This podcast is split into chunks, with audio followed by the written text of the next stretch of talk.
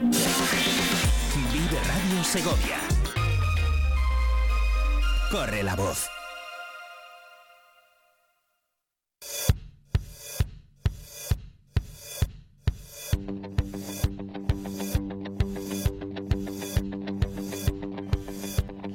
Sigo buscando una sonrisa de repente en un bar, una calada de algo que me pueda colocar, una película que consiga hacerme llorar. Ajá. Cambiar no me creo nada por te quiero chaval, cualquier excusa, una chorrada es buena para brindar, soltar en una carcajada todo el aire y después respirar. Sentirme como una colilla los labios al fumar Colgarme de cualquiera que le guste trasnochar Que inoportuno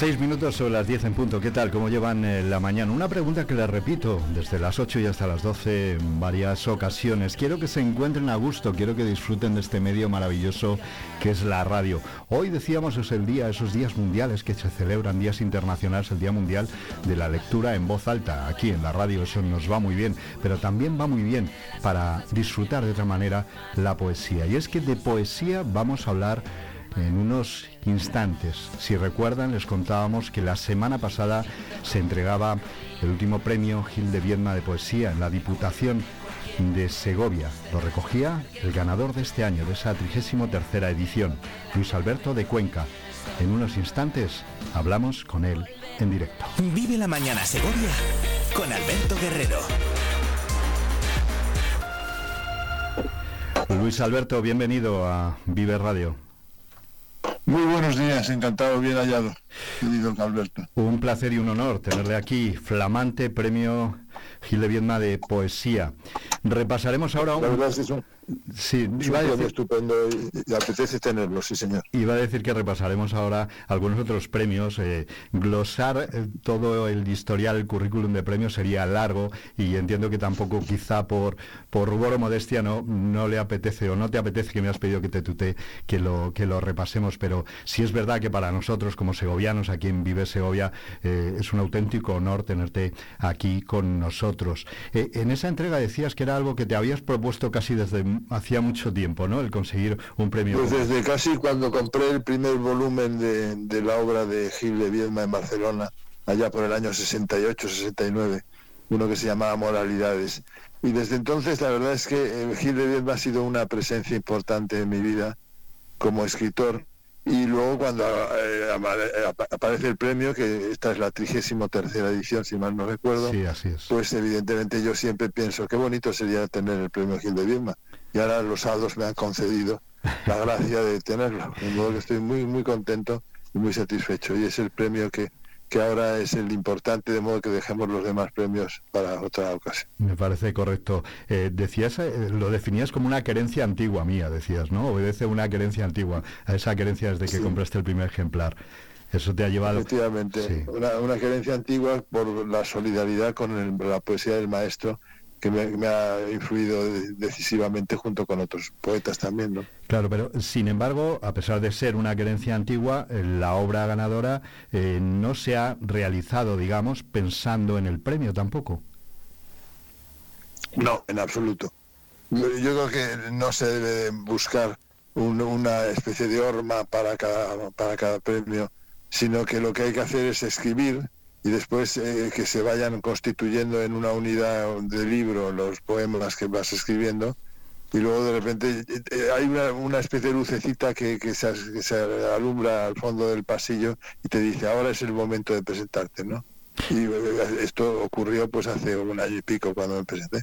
El secreto del mago es porque hay magia en esos poemas, eh, es porque es El secreto precisamente... del mago es, es- el mago es un mago con mayúscula, es una, una especie como de alter ego de Dios. ¿eh? modo que hay una presencia de la divinidad en el, en el título del libro y es también un prestidigitador porque en el fondo Dios es un prestidigitador, ¿no? Es un, es un mago sublime que es capaz de cualquier, hacer cualquier truco de una manera fantástica, ¿no? en ese eh, sentido eh, hay mucha prestidigitación en el libro. Me, me, pica la curiosidad, decías, no obedece una creencia antigua, pero no se piensa a la hora eh, de escribir.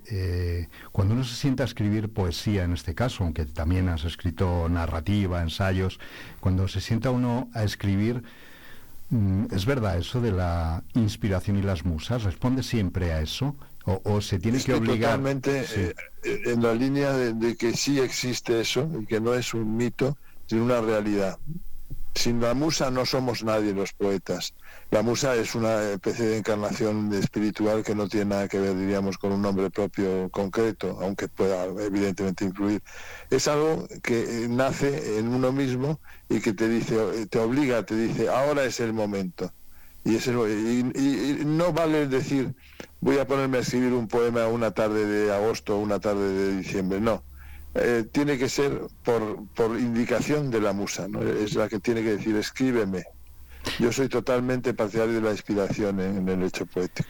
Entiendo, por tanto, que es un proceso diferente a cuando uno se plantea una novela, una obra narrativa en la que tiene unos planteamientos y se obliga casi eh, no sé si es eh, el caso personal, pero si obliga cada mañana, me voy a levantar cuando mejor escribo es a las seis y tengo que completar. Bueno, en mi caso, yo no soy novelista, he escrito algún cuento aislado, pero la verdad es que soy el clásico poeta que, es poeta y ensayista y no novelista. Hay otros poetas que pueden armonizar las dos cosas. Yo eh, me guío siempre por el instinto de la, de la inspiración y eso en la novela no vale. En la novela, claro. como sabe muy bien, por ejemplo, Juan Manuel de Prada, el coordinador del premio, hay que ver cómo crecen eh, las, los folios día a día y hay que ponerse un horario como de oficina para seguir eh, escribiendo el, texto que tengo, tienes que llevar a cabo y que no puede ser por, inspiración divina, sino que tiene que ser por trabajo y por esfuerzo. Mm, precisamente decía de Prada en la entrega de ese premio que la alquimia de la palabra poética, que nunca es rimbombante, dice que nunca es excesiva. ¿En alguna ocasión o, con qué frecuencia uno escribe un poema y ese papel va a la papelera? ¿O siempre es válido un poema ya que se deja llevar por la inspiración? Pues en, mi caso es muy difícil que tire un, poema a la papelera porque lo que puede pasar es que ese poema tenga necesidad de una reescritura y de volver a él en un determinado momento. Puede pasar un año, puedes volver a lo que has escrito, pero la verdad es que tirar, tirar a la papelera en, mi caso, creyendo en la inspiración es difícil. Y hablaba también de Prada de, ese truco que había detrás también de este texto, de este poemario, El secreto del mago. Decía, su gran truco, su gran ilusionismo, su gran magia, lo digo por si estás o no de acuerdo o te sientes identificado, es que nos confronta con la gran misión que tenemos todos los seres humanos que vivimos en este planeta, que es resucitar cada día. Bueno, es que a mí, la verdad, el, rato que pasé recibiendo el premio, las palabras del presidente de la Diputación y de Prada fueron tan acertadas y tan hermosas que me, quedé traspuesto, ¿no? Y, totalmente de acuerdo con lo que dijo Juan Manuel de Prada. Es más, incluso le he pedido a la Diputación si está grabado porque quiero conservarlo. Es una maravilla lo que dice de mi libro y lo que dice también el presidente, que fue muy acertado y la verdad es que me sentí muy muy muy comprendido que eso es difícil en poesía no sí eh, cómo evoluciona un, un poeta desde su juventud, los temas a tratar. Yo sé que te ha llevado mucho siempre la inspiración. Mm, hablas en algunos textos, en algunas entrevistas de tu mujer, de tu pareja, ¿no? No sé si con la edad se cambia la inspiración, busca otro, otras musas o eso va de forma continua Yo que el eterno femenino sobre todo el eterno femenino de Alberto. Es, es, que eso incluye no, no, es un nombre propio solo es, es algo mucho más elevado ¿no? eso me ha, inspirado siempre. Creo que eh, desde las famosas Venus auriñacienses desde la Venus de Willendorf de Basampuy de, del Spig aquellos eh, idolillos que adoraban nuestros ancestros siempre la mujer ha tenido un, puesto en mi vida muy, importante, muy cercano a, lo divino también, ¿no? En ese sentido creo que ha influido muchísimo la mujer en mi poesía. Hay un poema tuyo que dicen que es el más estudiado, el más leído quizás, ese que se llama El desayuno.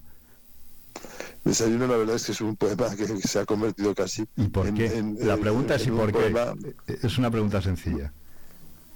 Pues la verdad es que no lo sé, pero, en cualquier caso porque ha, llegado a todo el mundo, se recitan las bodas, se, se inscribe en las invitaciones a, a, los lugares, digamos, de fiesta, ¿no?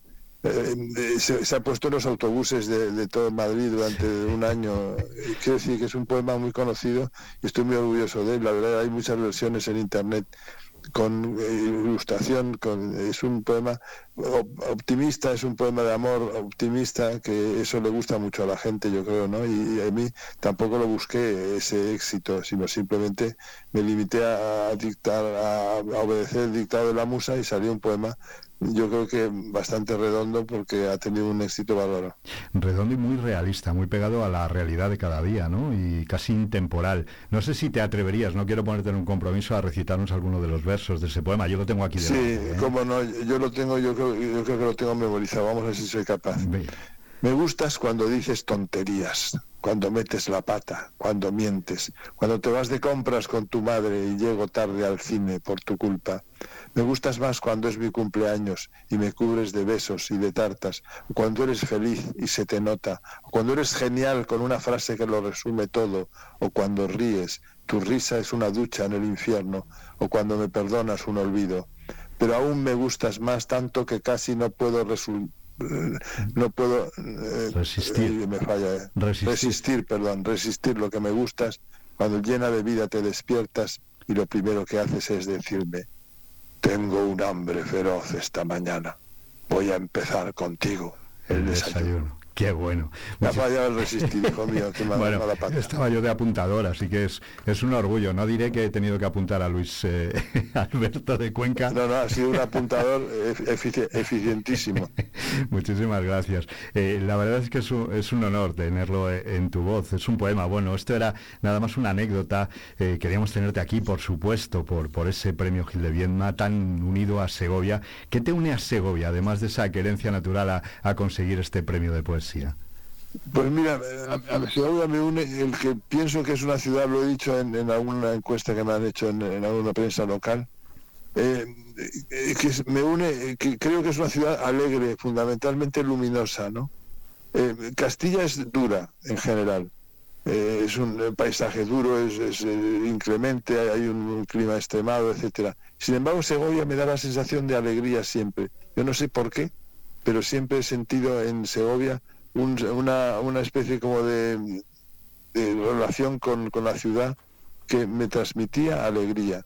Y eso es lo que me une con Segovia fundamentalmente. Voy a hacer un quiebro en esta conversación, voy a poner música. Seguramente va a sorprender a muchos de nuestros oyentes, dirán, ¿y por qué hablando de poesía, de un poemario, del secreto del mago, de ese mago con mayúsculas? Alberto pone en la radio ahora, en el 90.4, este tema de la Orquesta Mondragón.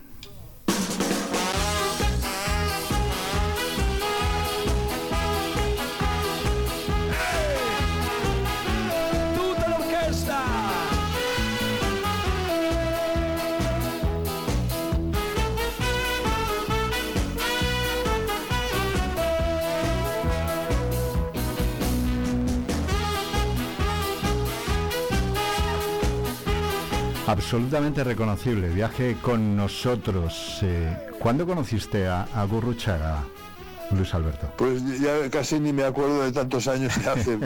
yo lo conocí en el año 79, porque él hizo la mili en Donosti, en San Sebastián, y un íntimo amigo mío, Fernando González de Canales, había pedido no sé cuántas prórrogas y le tocó ir a San Sebastián a hacer la mili siendo el andaluz y afincado en Madrid. Se hicieron muy amigos, después eh, pasó Guruchaga a Madrid, todos los cantantes de, rock buscan también la capitalidad para, para triunfar, diríamos. Y eh, le dijo Fernando que tenía un amigo que escribía poemas y que podía hacerle letras, y ahí empezó nuestra relación con Guruchaga, que duró del 79 al 85 como letrista Luego como amigo evidentemente ha durado hasta el día de hoy, que sigue siendo amigo suyo. Pero la verdad es que lo pasamos muy bien. Este tema de viaje con nosotros es una de esas letras que escribiste para la orquesta Mondragón, de esos 50 temas que trataste. Sí, señor. Eh, y bueno, pues Viaje con nosotros si quiere gozar, viaje con nosotros a mil y un lugar y disfrute del gusto que da y disfrute de la amistad de sirenas y de serpientes de mar. Imprescindible meter la ironía y el humor, ¿no? Cuando uno cambia de registro desde la poesía a una letra como esta. Yo creo que hay que cambiar de registro eh, por completo. Un letrista es muy diferente de un poeta. Eh, curioso porque manejan los dos el lenguaje como fundamental materia, pero eh, hay que ponerse el mono de hacer letras o el mono de escribir poemas y son monos diferentes.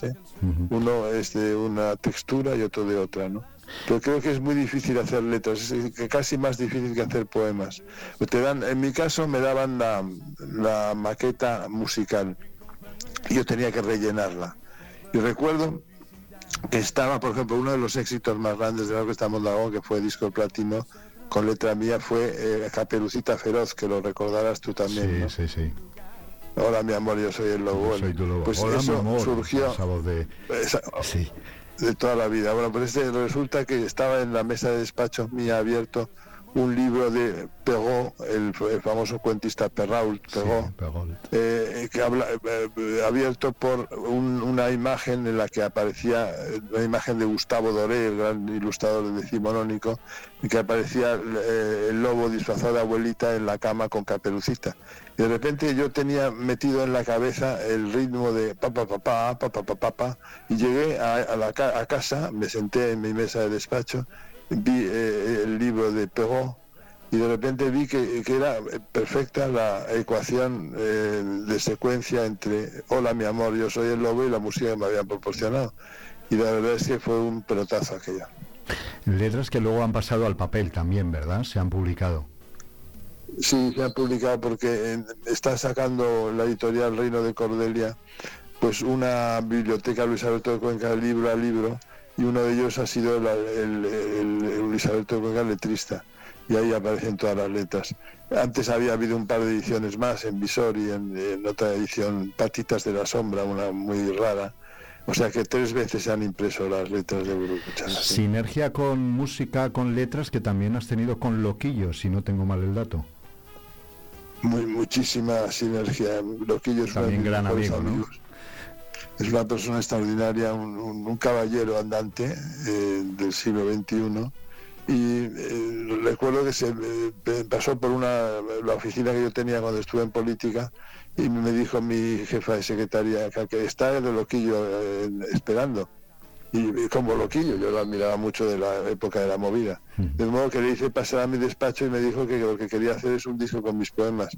Me quedé patidifuso porque no, no, lo conocía personalmente en absoluto, y le dije que esperara a que pasara mi fase política para poder hacer ese disco. Lo hicimos, se vendió fenomenal, eh, lo ha escuchado todo el mundo, me ha, me ha posibilitado ganarme una serie de lectores que antes no tenía, porque el, rock pues es, es, un mundo que no está directamente relacionado con la poesía, sin embargo, con Loquillo fundimos totalmente rock y poesía con las, con las músicas de Gabriel Sopeña, que es un espléndido compositor zaragozano. Oye, me parece fabuloso y te lo confieso, es una sensación que estoy teniendo en esta conversación. Decía al principio, no puedo glosar aquí todo el currículum de premios, de premios tan importantes como el Nacional de Poesía en 2014, el premio Federico García Lorca. Decía, porque sería también abrumarte a ti, decías tú, pues no hace falta, nos dedicamos al premio, al último recibido tan importante en Segovia. Pero te decía, me resulta una sensación curiosa que eh, vayamos acercándonos desde la poesía, que parece algo etéreo, más lejano, quizá más difícil de que llegue a todos los públicos, haber pasado a esta sinergia con la música, esa otra etapa tuya, te convierte de ese poeta inmenso por toda la obra que tienes en alguien cercano, en alguien que pisa la calle, que vivió esa movida madrileña, que estuvo dentro de, las cabezas de, tantos ídolos para los que entonces éramos jóvenes, ¿no? No sé si tienes esa sensación. Tengo la sensación de que, que es lo mejor que he hecho en mi vida es acercarme precisamente a la gente y que la comunicación es la base de mi poesía y que al principio, como es lógico en la adolescencia, se tiende a la oscuridad porque lo ve todo uno oscuro y que en un determinado momento, hacia el año 79-80, pues surgió eh, la diosa claridad en mi vida y me dijo, tienes que ir por ese camino y tienes que hacer otra cosa que no el culturalismo inicial, que era un culturalismo también que tenía bastante de comunicativo, pero en fin, era culturalismo al cabo. Y la verdad es que esa, esa diosa claridad vino a iluminarme y no me ha dejado hasta el momento. Yo creo que mis poemas se entienden, eh, son, eh, digamos, perfectamente captables por todo el mundo y eso es lo que de algún modo me, congratula de mi oficio de poeta. Eh, tu paso, y vamos cerrando ya esta conversación, no quiero entretenerte más, tu paso por la Biblioteca Nacional, los años que estuviste al frente, eh, ¿qué sensación tiene un poeta, un, un, lector afamado como tú cuando entra en un templo de la cultura como ese? No sé si se pues siente también abrumado. Fue, fue fantástico lo de la, mi experiencia en la biblioteca, porque además eh, yo tengo una debilidad por el maestro Borges, que ha sido siempre mi guía, ¿no? Entonces Borges fue director de la Biblioteca Nacional de Argentina, entonces ser director de la Biblioteca Nacional de España, pues colmó mis, expectativas, ¿no? Estuve del 96 al 2000, lo pasé fenomenal, trabajé como un negro, eh, fue un momento importante en la biblioteca de digitalización, etcétera, y de modernización de, de todos los elementos que la componen y fui muy feliz en la biblioteca y lo recuerdo con mucho cariño. Además vivo muy cerca, vivo enfrente de la Biblioteca Nacional de Madrid, de modo que podía incluso descolgarme desde mi dormitorio a la biblioteca por una cuerda de, equilibrista si hubiera sido necesario. Podría haber ido casi en batir y zapatillas, ¿no? Al trabajar. Efectivamente. a ponerse a disfrutar de, de la lectura que poco tiempo le quedaría echa de menos aquella época y solo un apunte, echa de menos el paso por la política, o eso ya no, no lo he hecho, no he hecho de menos. Yo creo que eso fue una etapa de mi vida que intenté hacer lo mejor posible. No salí demasiado eh, escaldado, ni siquiera un poquito. La verdad es que eh, se portaron bien conmigo y, no tengo recuerdos malos. Pero ahora yo eh, lo que tengo que hacer es centrarme en lo que me gusta de verdad, que es la poesía, y seguir escribiendo hasta el último día. ¿Cuál es el rincón de casa? El despacho, entiendo, orientado con alguna ventana. ¿Cómo, ¿Cómo se sitúa un poeta como Luis Alberto de Cuenca a la hora de escribir? ¿Siempre en el mismo sitio? No, en cualquier eh, punto es bueno para escribir. Quiero decir, eh, no hay necesidad de estar en un determinado nicho de, de escritura, como un, el despacho evidentemente ha sido uno de los lugares en que he estado más cerca de, la escritura. Pero cualquier momento es bueno para tener un papelito en el, en el bolsillo y anotar un, un, tema, o qué sé yo, por ejemplo, que venga tu mujer, eh, Alicia, que también eh, tuvo unas palabras estupendas para con, para con ella, que venga tu mujer de buscar conchas en la playa y de repente pues te surja la, la inspiración de hacer un poema sobre la mujer de las conchas, ¿no? Quiero decir, en todo momento y en cualquier, estés de veraneo, estés de, celebración, estés angustiado, estés en cualquier sitio en que estés, eh, o en cualquier situación anímica en que, en que te encuentres, siempre hay una, un resquicio para escuchar la voz de la musa que te dice escríbeme. Y si hay tiempo en que no aparece la musa, no pasa nada. No hay que tampoco tener prisa. No hay que forzar. José, José Hierro, por ejemplo, pues estuvo mucho tiempo en, silencio y luego arrancó con, su mejor libro, en Nueva York. No hay, no hay problema con, eso, hay que, hay que ser paciente. Pues seguiré pendiente de sus próximas obras, eh, porque igual durante esta conversación... Tú acuérdate, Alberto. Ah, sí, perdona, que se me ha olvidado ya tanto, eh, tanto título y tanto premio que, me vengo me, vengo arriba. Decía que si durante esta conversación hubiese llegado a la musa, igual plantea algún, algún poema de su encuentro con eh, Vive Segovia. Ha sido un auténtico placer charlar en la cercanía como hemos hecho contigo, Luis Alberto de Cuenca, ganador de este último Gil de Viedma de poesía. ¿Hay muchos en ese despacho, en ese rincón, poemas sin publicar? ¿Decenas, cientos, miles? Es pocos, he publicado como, eh, más que el tostado, como se dice. El tostado era un señor de la, de la época de los reyes católicos que escribió no sé cuántos volúmenes. Pero yo he publicado bastante y no tengo mucho inédito. Sí, siempre hay, eh, digamos, 15, 20, 25 inéditos, pero no más. Cuando uno se presenta a un premio como el Gil de Viedma, que era querencia, decíamos, de siempre, querencia antigua, ¿puede volver a intentarlo o es una etapa ya cumplida? Yo creo que eh, no, no, lo sé cómo están las bases, pero la verdad es que eh, sería un abuso, yo creo, presentarme de nuevo a Gil de Viedma. Eh, no porque lo fuera a ganar, pero sí por la posibilidad de que pudiera ganarlo, ¿no? Entonces, no, yo creo que eso se ha cumplido ya la querencia y, y estoy muy satisfecho, feliz por esa relación entrañable que tengo con la ciudad de Segovia y ahí se acaba eh, mi relación con, el, con como concursante del premio. Bueno, no te quiero poner un compromiso, pero la última pregunta es que quién es Rita, porque tengo una canción de la Orquesta Mondragón que dice Buscando a Rita, no sé si se encontró, ¿no? Y bueno, pues sí, sí, pues no se la encontró porque fue eh, mi primera novia y murió en un accidente de automóvil oh. a los 19 años. Oh. Entonces es, es, es lo que eh, la canción recoge pues mm, no quiero yo traer malos recuerdos, pero tenía seleccionada esa canción. Si tú me dices que la ponga, la pongo. No, está perfecto. Además, quiero decir que lo tengo ya asimilado. Fíjate, se han pasado años desde entonces. Han pasado eh, cincuenta y tantos años, ¿no? Muy bien. Un abrazo, Luis Alberto de Cuenca. Muchísimas gracias. Un abrazo, Alberto. Ha sido muy agradable hablar contigo y estar en tu emisora. Un placer. Gracias.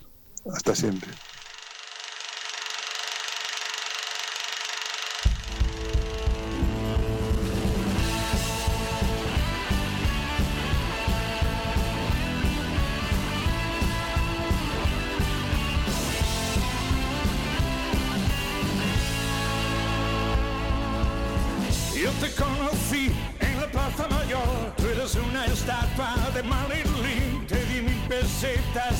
Dos años junto a mí. Desapareciste una noche sin más, me dejaste por Superman. Viste medio mundo y me volviste a buscar. He escrito mil canciones, poemas y oraciones, y ahora me quieres olvidar. Olvidar. Rita, Rita, lo que será no se quita devuélveme el corazón. Rita, Rita, lo has destrozado y necesita una intervención. Luego te fugaste con un domador de un circo chino con un león. Yo te perseguí y de payaso te espiaba. Mujer barbuda se fijó en mí, me lanzaba besos, yo los recibí. Una noche tonta en su cama despertaba. Ella me dio su alma, su barba y su mirada y no paraba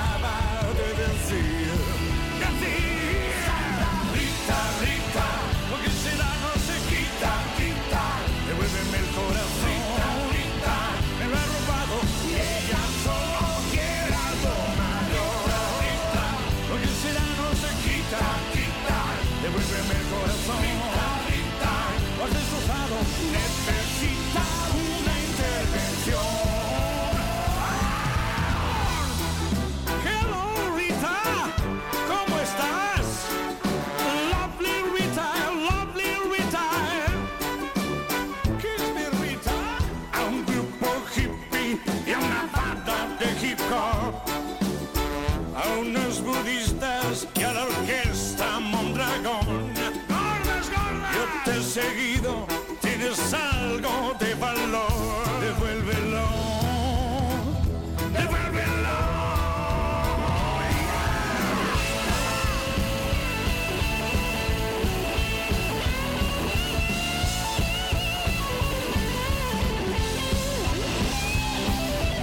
Rita, Rita, lo que será no se quita, quita. Devuélveme el corazón. Rita, se ha partido y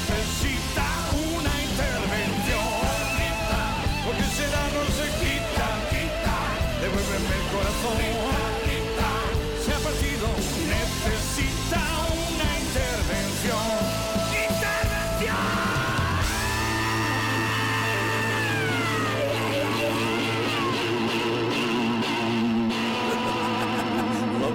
Rita, lovely Rita, lovely Rita, lovely Rita, lovely Rita.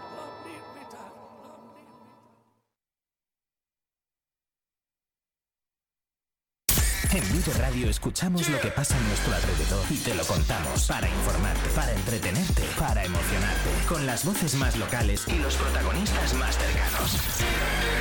Vive tu ciudad, tu provincia, vive su cultura, su música, su actualidad, su deporte, sus gentes. Vive lo tuyo, vive tu radio. Vive Radio, Segovia 90.4. Hola a todos los oyentes de Vive Radio. Soy José Mazarías, alcalde de Segovia, y es un placer para mí que un nuevo medio de comunicación inicie su aventura en nuestra ciudad. Por mi profesión como profesor de lengua y literatura española durante 30 años, la palabra ha sido siempre el eje fundamental de mi vida. Y soy consciente de que nada es comparable con la fuerza que tienen las palabras y por ello auguro un prometedor futuro a Vive Radio Segovia. Que nuestra ciudad acoja la creación de un nuevo medio de comunicación es un orgullo para los segovianos y sin duda un altavoz más, no solo para los que nos dedicamos por vocación al servicio público, sino también para aquellos ciudadanos que sienten la necesidad de expresar sus opiniones y sus reivindicaciones para ser escuchados. Bienvenida, Vive Radio a Segovia. Un saludo. Soy Sofía Collazo. Desde Prodestur Segovia os damos la enhorabuena a Vive Radio por esta programación tan segoviana. Vive la información con Vive Radio Segovia con Alberto Guerrero.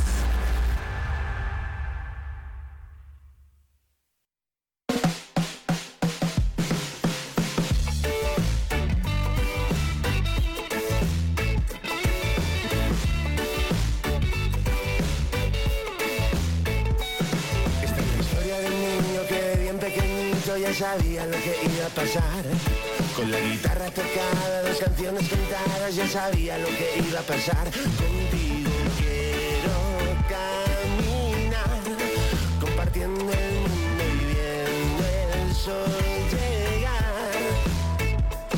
Con lo mejor de sus días, la mirada perdida, ya sabía lo que iba a pasar. Va recorriendo la villa donde el agua y la brisa ya sabían lo que iba a pasar. Contigo quiero disfrutar cada segundo del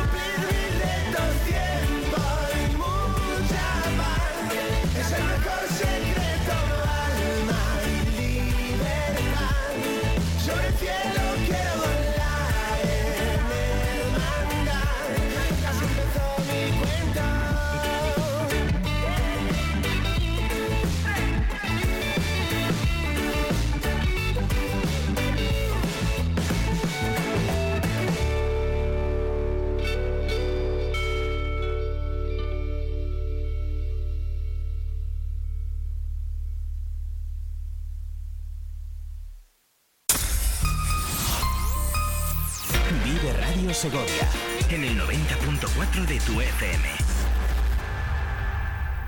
10 y 40 minutos, seguimos en directo en el 90.4, ya lo acaban de escuchar y seguimos avanzando en la mañana, avanzando con muchas señales, en este caso señales acústicas, estamos en la radio, pero fíjense lo que les voy a decir. Rastrear es algo que llevamos innato en nuestros genes y cada día interpretamos señales para sobrevivir. El olor de la comida caducada, un perro que ladra a lo lejos, un semáforo en rojo, una emisora de radio, vive Segovia.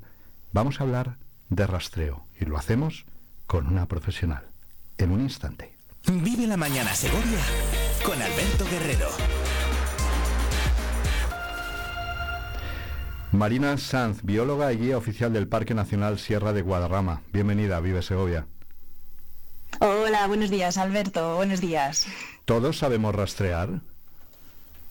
Eh, sí, yo creo que sí. Lo único que hay personas que, lo desconocemos o al menos no tenemos como ese instinto, no lo hemos puesto a desarrollar. Esto es como todo. ¿eh? Uno no sabe aprender a montar en bici hasta que no se pone a intentarlo y, esto es igual. Creo que incluso más fácil.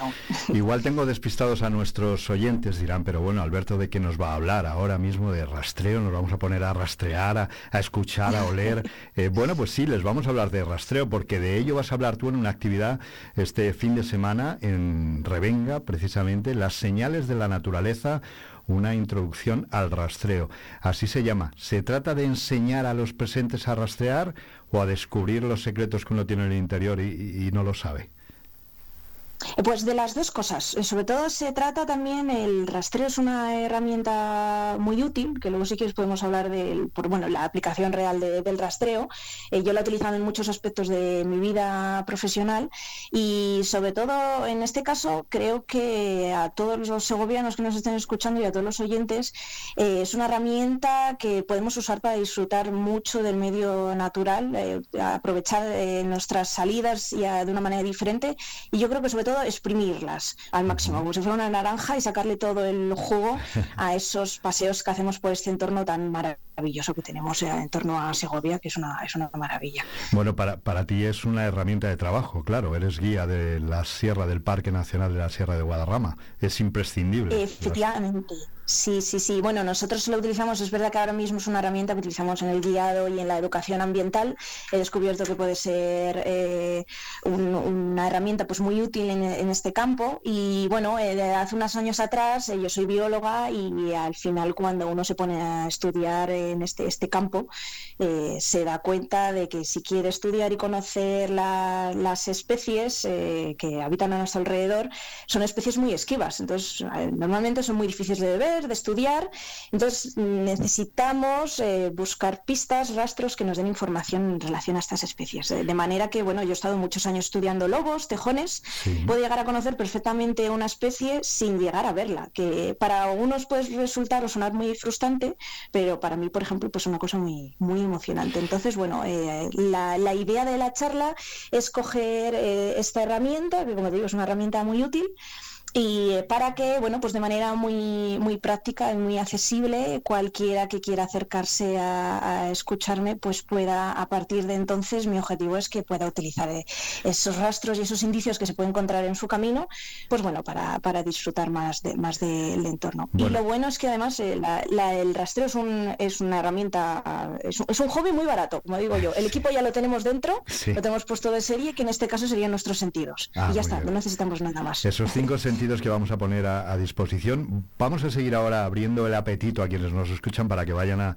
escucharte a ti el próximo sábado, 10 de febrero a las 11 de la mañana en la sala de usos múltiples de Revenga. Es una eh, actividad organizada por Aunatur, esa aula de actividades de, la naturaleza, eh, bueno, de nuestra amiga Gloria que está ahí al frente también. Eh, mm, es entrada libre, quiero decirlo, hasta completar aforo para disfrutar. Vuelvo sobre algo que acabas de decir. A que a alguien le parezca muy frustrante no encontrar o no ver eh, encontrarse frente a frente con el animal cuando sale al campo. Esto ocurre cuando vas guiando un grupo, parece que todos vamos con el ansia de vamos a encontrar mucha fauna, muchos pájaros, muchos eh, mamíferos, muchos pequeños roedores que podamos ver o, o reptiles. Y esto ocurre, esa frustración, hay que hacérsela comprender al visitante. Sí, totalmente. Y además nos pasa, tengo aquí, por ejemplo, en el centro aquí de visitantes de Boca del Asno, eh, me ocurre el 100% de los días. Tenemos alguna imagen de, nutrias, de ardillas, lo que dices tú, animales pues eh, que llaman mucho la atención. Obviamente todo el mundo quiere venir, todo el mundo quiere verlos. Y, lo primero de todo, pues es verdad que son especies, yo les llamo los fantasmas del bosque. Eh, sabemos que están, hay algunos ni siquiera sabemos, todo el mundo sabe que existen las nutrias. A lo mejor si le digo al oyente que hay jinetas y hay tejones, no, a lo mejor la mayoría no sabe ni, ni, qué, ni qué mm. animales son esos, porque son, puedes, son muy esquivos, o bien pues nosotros, como digo, ellos somos un poco ruidosos y un poco escandalosos, suelen huir de, la presencia del ser humano, no son animales agresivos, o sea, quieren evitarnos totalmente, o puede ser que por su ciclo biológico eh, y por su ritmo, eh, ellos estén durmiendo cuando nosotros estamos activos, que puede pasar en la mayoría de, los casos. Entonces ahí es cuando recurrimos al rastreo. Yo les digo a los visitantes que tenemos por aquí y a las personas que se acercan a vernos y a disfrutar de, aquí del entorno del Valle de Balsaín, que la nutria, pues con alta probabilidad, lo siento mucho, pero que no la van a ver. Pero bueno, pues pueden intentar ver cacas, pueden intentar ver rastros eh, y falta con la nutria, como es un buen ejemplo, pero pasa con otros muchos animales. Entonces, bueno, pues para también yo creo que es una buena manera de saber que existen esas especies a nuestro alrededor y si sabemos que existen, probablemente cuando pisemos su casa, pues lo vamos a hacer con mucho más respeto y con mucha más conciencia. Eh, esos cinco sentidos que todos decías traemos de serie puesto en la mayoría de los casos, podemos emplearlos, podemos desarrollarlos, pero notas también en ese, y ya te pregunto de paso por el perfil de visitante de esos grupos que tú puedas guiar por la, por la sierra, eh, ¿los traemos como apagados? Absolutamente. Sí, puede ser. También depende del perfil de, de, donde se venga. No tiene que ver nada una persona que venga de un ámbito así más, más rural que una persona que de la ciudad ha venido directamente para acá. Eh, también, pues bueno, nuestros sentidos de la orientación y otras muchas cosas. Hay gente que también, lo, pues es lo que dices tú, los tiene un poco apagados y eso creo que es nuestra labor como guías y como educadores ambientales, eh, despertarlos y que, y que empiecen a ver su entorno de, otra manera. Y, por ejemplo, puede pasar en el caso de el público más pequeño que tenemos, que es todo lo contrario. Vienen con todos los sentidos totalmente alerta y despiertos y son los primeros que te van a escuchar un pájaro carpintero picotear un árbol, que van a escuchar algo moverse entre unos arbustos. Entonces, bueno, también eh, eh, pueden ser un buen ejemplo del que tenemos que reactivar todos esos sentidos. Porque, bueno, en este caso los rastros, que no todo el mundo piense que vamos a hablar de cacas y de huellas, que sí, porque, bueno, el, nuestro, nuestros ojos es verdad que los tenemos muy activos y son, normalmente vamos a ver muchas cosas, pero también podemos escuchar y también podemos oler. Eh, por ejemplo, es algo complicado de transmitir, eh, pero, pero existe, existe. Y, si lo desarrollamos, podemos disfrutar mucho de ellos. Olores del, del bosque que nos pueden dar pistas de por dónde anda esa fauna o en qué época estamos o si estamos en época de, de cría, todo ese tipo de cosas las podemos descubrir. Desde luego, eh, ahí por ejemplo los jabalís, uno puede ir caminando y eh, cuando ha estado a lo mejor un grupo de jabalís, una manada, eh, durmiendo en esa zona, incluso antes de llegar, pues sí que se nota un olor como muy amargo en, el entorno. Los excrementos de zorro también tienen un olor como muy característico, el de las nutrias también, parece que entras como una pescadería cuando te acercas al, excremento de, de, la nutria. Entonces, bueno, sí hay muchos olores que nos delatan la presencia de que algo ha pasado por ahí eh, y que desde luego no ha sido un ser humano. Eh, te iba a preguntar por la charla ya en concreto del próximo sábado. Habrá una parte en el aula, eh, pero cuéntanos si va a haber una actividad, un paseo en el que, bueno, aunque sea para una toma de contacto, podamos poner en marcha lo que escuchemos que nos vas a contar en el aula, ponerlo en práctica, digamos. Pues sí, efectivamente, la primera parte va a ser una charlita, intentaré que sea lo más amena posible, muy curiosa, eh, con eh, ciertos eh, rastros así típicos que nos podemos encontrar, típicos no tan típicos, y bueno, también para sorprender un, poquito. Y luego la segunda parte pues va a ser un poquito más práctica. Ahí la verdad, Alberto, si te soy sincera, va a depender de la meteorología y el tiempo ah, que nos haga, porque bueno, se nos está abandonando este anticiclón y ya hoy hemos amanecido con los cielos un poco más nublados y no sabemos muy bien cómo cómo nos va a hacer el sábado. Si nos respeta el tiempo, desde luego que vamos a dar un pequeño paseo por el entorno de, Revenga, que es un entorno privilegiado, para poder pues, poner en práctica todo eso que hayamos aprendido. Si nos hace muy mal tiempo, pues no pasa nada porque la actividad práctica la haremos con un pequeño taller e improvisaremos algo dentro del propio aula de naturaleza, o sea que vamos a disfrutarlo. Pues fíjate esta referencia al cambio de tiempo, a la borrasca que llega a partir de mañana, que por cierto se llama Carlota, está llegando eh, la borrasca Carlota, da nieve para el próximo sábado al 100% en, bueno, en cotas de 1100, 1000, 1100 metros. Eh, y ya te pregunto, decía, me lo dejas en bandeja para preguntarte por un paisaje nevado. Se rastrea eh, de otra manera, entiendo, pero también habrá huellas que encontrar, ¿no? La nieve, si te digo la verdad, es un entorno. Eh, puede, si cubre el, paisaje la nieve, es maravilloso para el rastreo, porque además cualquier eh, ser vivo que haya pasado por ahí, la nieve lo, guarda y lo graba. Entonces, eso, eso es maravilloso. Y además, si vemos algún rastro, sabemos justo eh, que ha pasado pues hace muy poquitas horas, podemos calcular cuándo ha nevado. Y si el rastro está ahí puesto, sabemos además que, puede ser muy reciente, o sea que podría ser uno de los en las mejores predicciones en este caso para, la actividad, porque la nieve es, muy agradecida. Siempre hay entornos, eh, más o menos depende por dónde vayamos caminando, las arenas, eh, entonces, bueno, hablando sobre todo de huellas, eh, siempre hay suelos que son más agradecidos que otros, y en este caso, pues si nos nieva, pues, pues estupendo, bienvenido sea.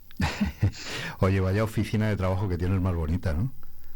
Es un privilegio. no, me quejo. Con vistas al, bosque, a mí también me vale para desconectar este, este movimiento slow que apoya a Gloria con el aula de la naturaleza pues yo todos los días vengo al trabajo pensando en unas cosas u otras y aparco aquí cuando cierro el coche y, escucho pues eso, pues todo lo que tengo alrededor y veo este paisaje, pues la verdad que me siento una, afortunada de poder trabajar aquí, desde luego. No todo el mundo tiene tan buenas vistas desde la oficina. Claro, supongo que, que te sientes, como dices, afortunada, que te sabes de memoria cada rincón, cada olor, eh, pero en cada ruta descubres algo nuevo.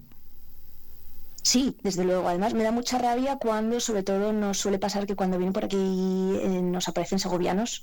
Me da mucha rabia cuando, eh, como guía, pues intento enseñarles algo nuevo, los mapas, los folletos, intento. Y esa frase de no es que yo ya me lo conozco todo, me da me da muchísima rabia porque eh, yo, bueno, pues yo soy bastante joven, tengo muchísimas cosas que descubrir, me gusta formarme muchísimo, me gusta ir a charlas y creo que este entorno, simplemente sin salirnos de Segovia, yo aún tengo muchísimas cosas que, descubrir y, la verdad que no sé si algún día llegaré a, descubrir todo lo que tenemos alrededor. O sea que esto es una continua formación, desde mm, luego. Bueno, yo creo que somos privilegiados todos. Tú trabajas allí, pero eh, quienes eh, vivimos, trabajamos aquí en Segovia, tenemos tanto entorno natural que aprovechar, que cuidar. Y por eso te quería preguntar, ¿hay un respeto, tú que estás ahí en ese centro de Boca del Asno, que ves eh, cómo se llena en días de, buen tiempo, en días de buena temperatura, o incluso en invierno también, cómo se llena de visitantes? Eh, ¿Estamos avanzando mucho en, en ese respeto medioambiental o aún nos queda? Eh, creo que nos queda bastante. Estamos en proceso, es un proceso que no es, no es fácil. El perfil de visitante que tenemos varía mucho de lo que encontramos en verano, eh, que aparece pues gente que quiere disfrutar de la naturaleza o lo que llamamos los domingueros.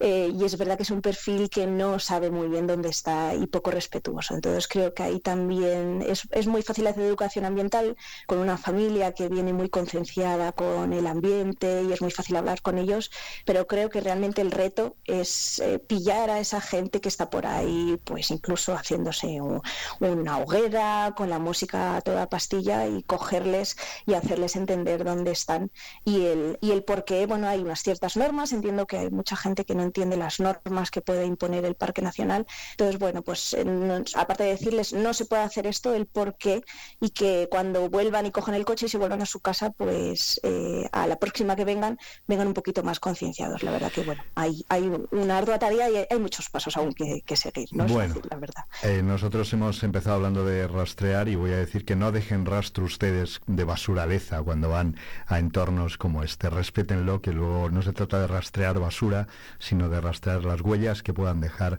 por su propia naturaleza. Próximo sábado, recordamos, 10 de febrero, 11 de la mañana, en la sala de usos múltiples de Revenga. Es tour este aula de actividades de la naturaleza eh, quien ofrece esta posibilidad de conocer en persona a Marina Sanz, que ya mm, escuchan ustedes que bien lo cuenta todo, que bien nos lo transmite, esa pasión por la naturaleza. La entrada es libre hasta completar aforo, así que vayan con tiempo, ¿de acuerdo? Para disfrutar de esa charla y de ese paseíto, que podrá ser o no con nieve, ya veremos cómo está eh, el tiempo y podáis disfrutarlo. Muchísimas gracias, Marina.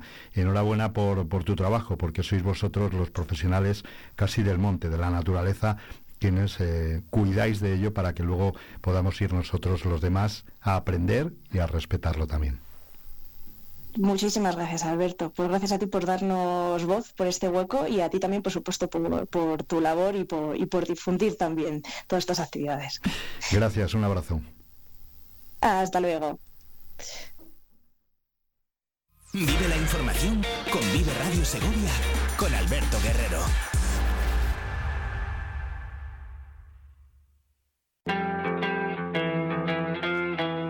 Que se nos agote el tiempo antes de que empiece otro día.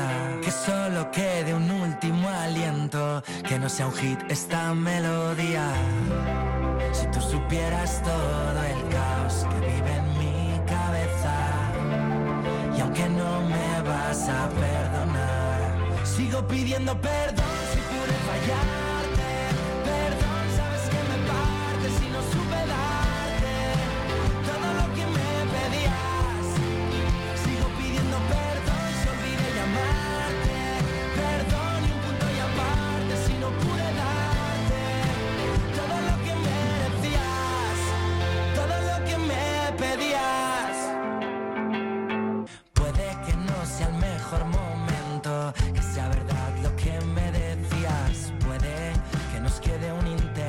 y puede que lo que un día soñamos despiertos ya no sea cierto.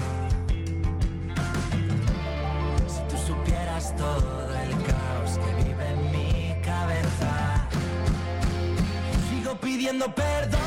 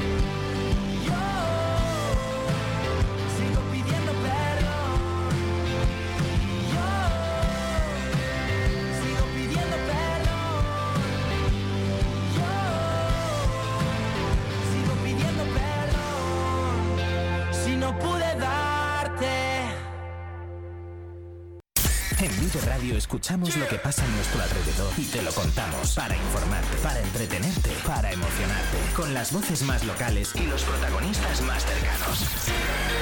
Vive tu ciudad, tu provincia, vive su cultura, su música, su actualidad, su deporte, sus gentes.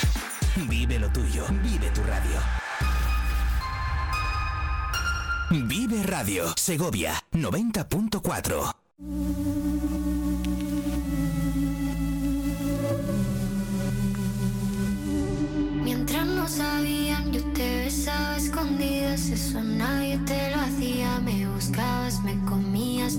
fue culpa de Adán. Cuando Eva se perdía y otra manzana mordía, nuestros labios se miran y estas ganas no se van.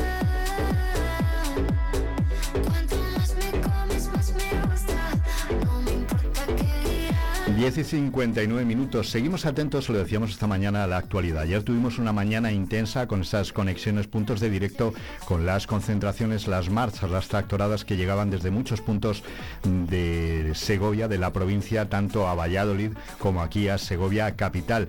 Pero parte de esas protestas continúan hoy y nosotros queremos hablar en directo con uno de los puntos donde ahora mismo sí se empiezan a concentrar eh, cerca del polígono de Valverde y se van a dirigir a la Glorieta a la rotonda que comunica con la Nacional 110, algunos agricultores y ganaderos con sus vehículos, con sus tractores. Y estamos en disposición de hablar en directo con uno de ellos. No se muevan, sigan ahí, porque enseguida recogemos su testimonio.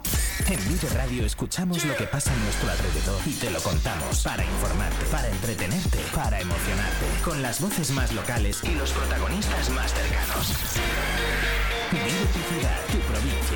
Su cultura, su música, su actualidad, su deporte, sus gentes. Vive lo tuyo, vive tu radio. Vive Radio, Segovia 90.4. César Palomo, bienvenido a Vive Segovia. Eh, buenos días.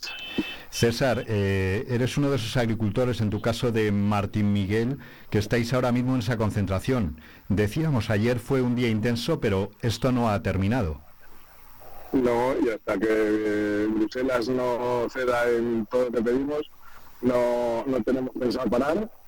Vamos a continuar todos. Eh, hoy la gente ha salido un poquito menos que ayer, porque tienen que hacer trabajos y hacer cosas eh, lo entendemos y ahora según vayan terminando se están incorporando a, seguir manifestándonos y, diciéndonos lo que, lo que nos está haciendo básicamente entre el gobierno de España que no hace nada y Bruselas que nos tiene asociados pues hasta que no, no pongan medidas no vamos a parar. Eh, por situarnos, dinos, eh, decía yo, estáis cerca del polígono de Valverde, ¿cuál es la previsión? Si es que en una concentración espontánea, como hemos venido diciendo desde ayer, tenéis un recorrido establecido y cuál es la situación ahora mismo. Pues esta mañana nos han parado la Guardia Civil, hemos de costumbre, eh, nos han dicho que no podíamos entrar en el polígono de Valverde, que no nos dejaban, que solo nos dejaban circular y que estaba prohibido entrar en, Segovia, capital, que no lo dejaba. Hoy se lo vamos a permitir, estamos circulando de rotonda a rotonda, que eso sí que nos dejan, por la, por la nacional, la, carretera, y, y, en cuanto volvamos a recuperar el jueves y viernes, pues seremos más y más notorios y, intentaremos más, claro.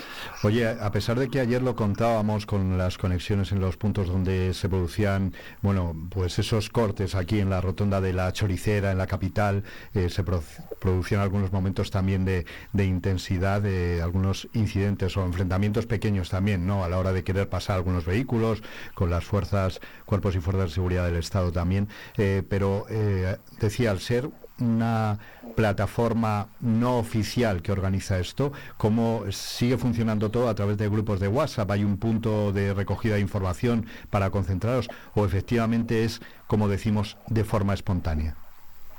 Sigue los grupos de WhatsApp, sigue cierto, eh, lo que sentimos todo el grupo es que empecemos a, necesitar que los agricultores, este, los agricultores y las organizaciones agrarias se empiecen a poner un poquito de acuerdo para salir y que nos apoyen y que estén con nosotros, que no se queden en las oficinas eh, acomplejados, que no se queden ahí, que se pongan de acuerdo de una vez y que vengan con nosotros a echarle la mano y que sumen, ¿sabes?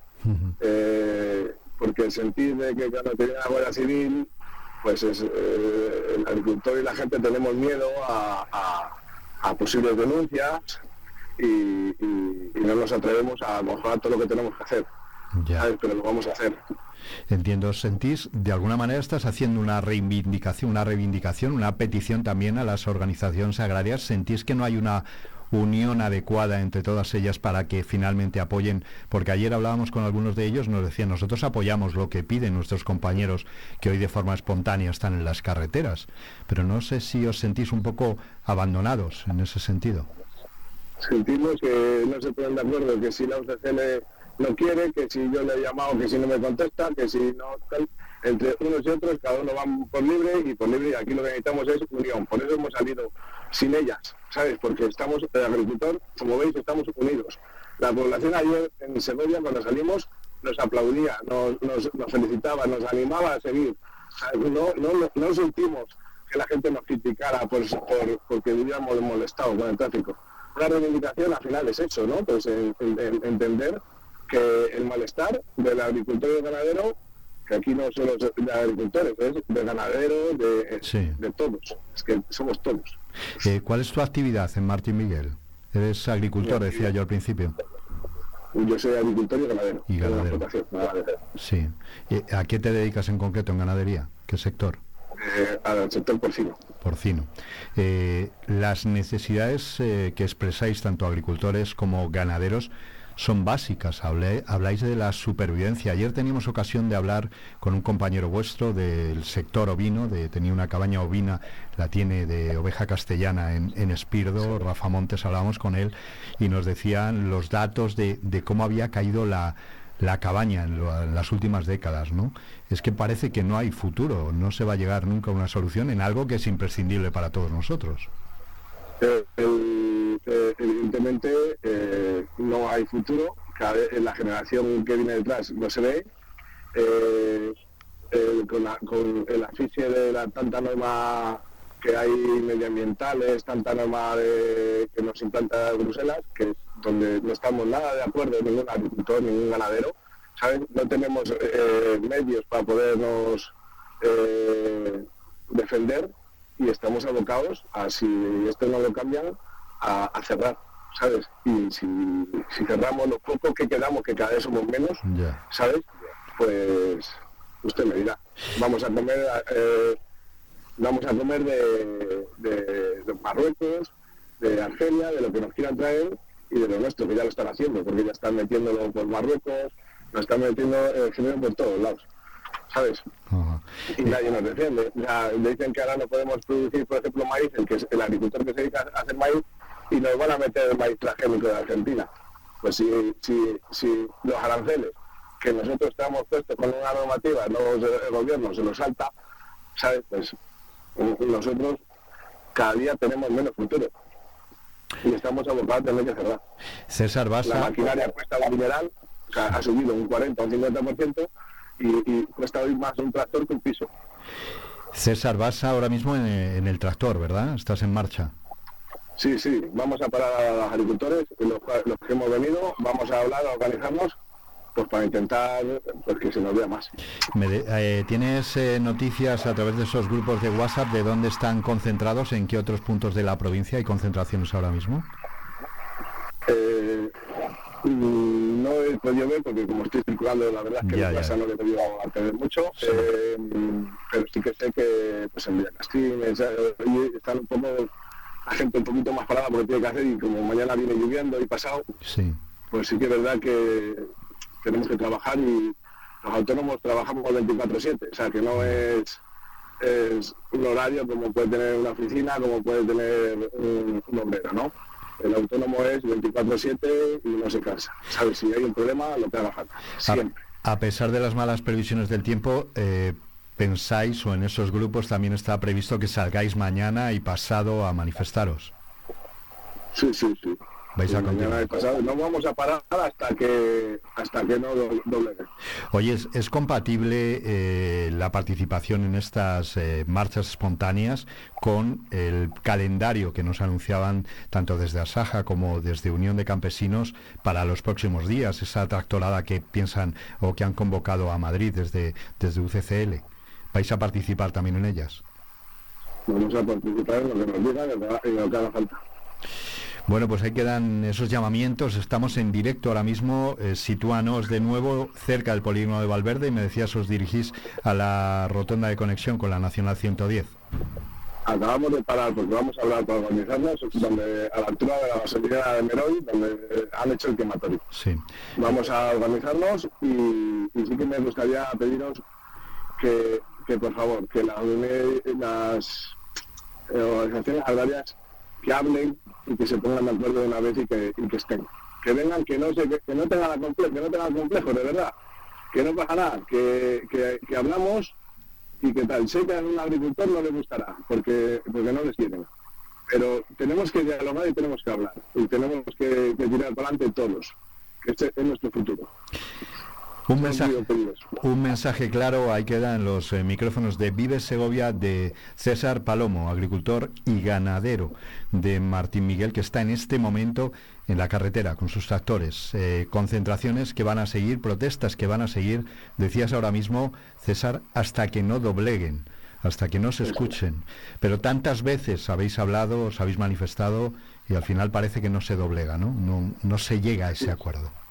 No, porque han hecho una, una, reforma de la paz, es una nueva de la paz que realmente no soluciona nada, porque tanta ley y tanta incumplimiento nos, no somos lo suficientemente rentables para poder cumplir todo lo que nos piden. Y parece que somos los que estamos aquí eh, eh, arruinando el medio ambiente, el cambio climático, somos la culpa, parece que siempre hacemos lo mismo agricultores y esto es lo contrario a Madrid no se mira y a Madrid es donde nosotros llevamos el alimento a, toda la gente, a todos los supermercados. Nuestro trabajo, nuestro sacrificio eh, está para, para, que todo el mundo le, pueda disfrutar. César, muchísimas gracias. Aquí tenéis los micrófonos eh, de Vive Segovia. Seguiremos en contacto estos días, es seguro. Volveremos a hablar contigo si tienes la amabilidad y la disponibilidad en cada momento de seguir dándonos mensajes tan claros como este. Gracias. Muchísima suerte. Muchísima suerte.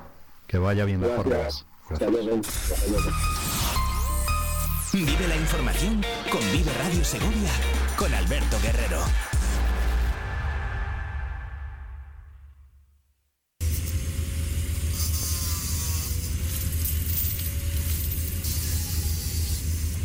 Y sigue clavadito tan clavito aquí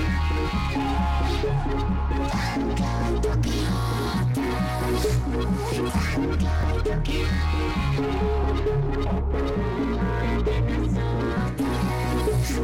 Se te ve tan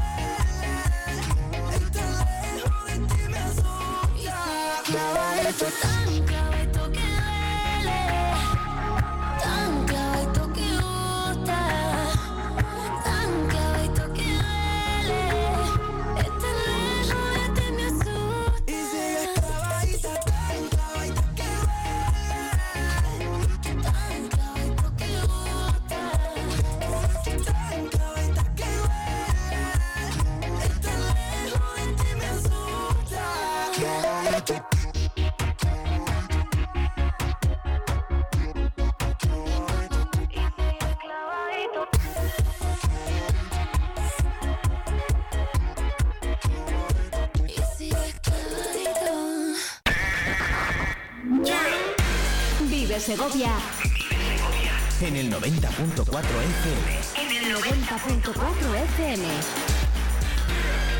Vive Radio.